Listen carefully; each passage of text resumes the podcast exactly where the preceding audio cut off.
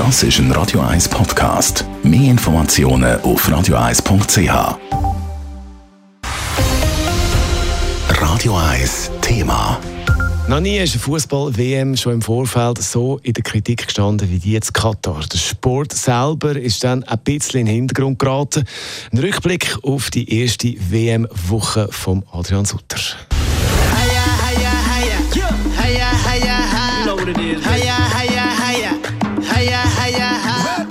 Eieiei, hat sich die ein oder der andere gedacht bei der letzten Medienkonferenz von Gianni Infantino, dem FIFA-Präsident vor dem WM-Start. Today I feel uh, Qatari.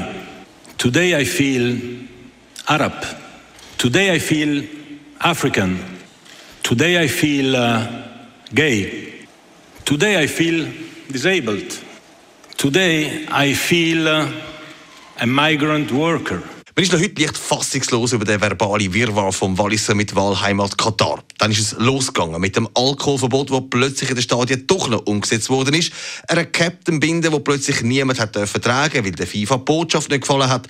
Die Enttäuschung auch beim Schweizer Fußballverband gross. Es ist äh, bedauerlich. Wir haben nämlich äh, wirklich eine positive Message verbreiten, eine Message, die nicht einen politischen Inhalt hat. Äh, das ist eigentlich die Absicht gewesen, dass wir das jetzt nicht kennen.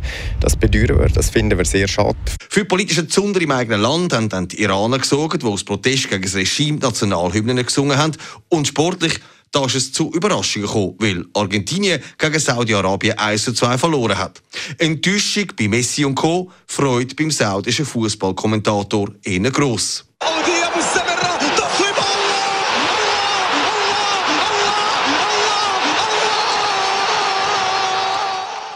Die nächste Überraschung, Japan. Japan gönnt 2-2 gegen Deutschland. Der Manuel Neuer bedient. Wir stehen von Anfang an unter Druck, das ist jetzt klar. Also, das war für mich auch das wichtigste Spiel, das erste, wie wir jetzt ins Turnier starten und äh, das ist in die Hose gegangen. Und jetzt haben wir erstmal den Salat. Weg vom Salat zu dem Spiel, das für uns am meisten Fleisch am Knochen hat, das Schweizer Spiel.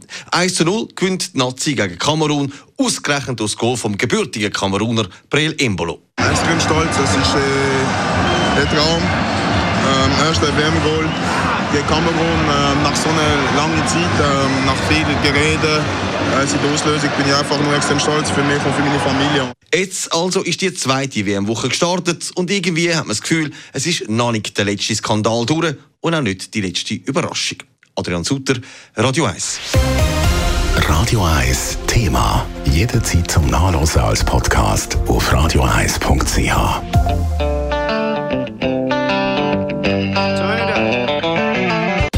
Radio 1 ist Ihre Newsender. Wenn Sie wichtige Informationen oder Hinweise haben, rufen Sie uns an auf 044 208 1111 oder schreiben Sie uns auf redaktion.radio1.ch.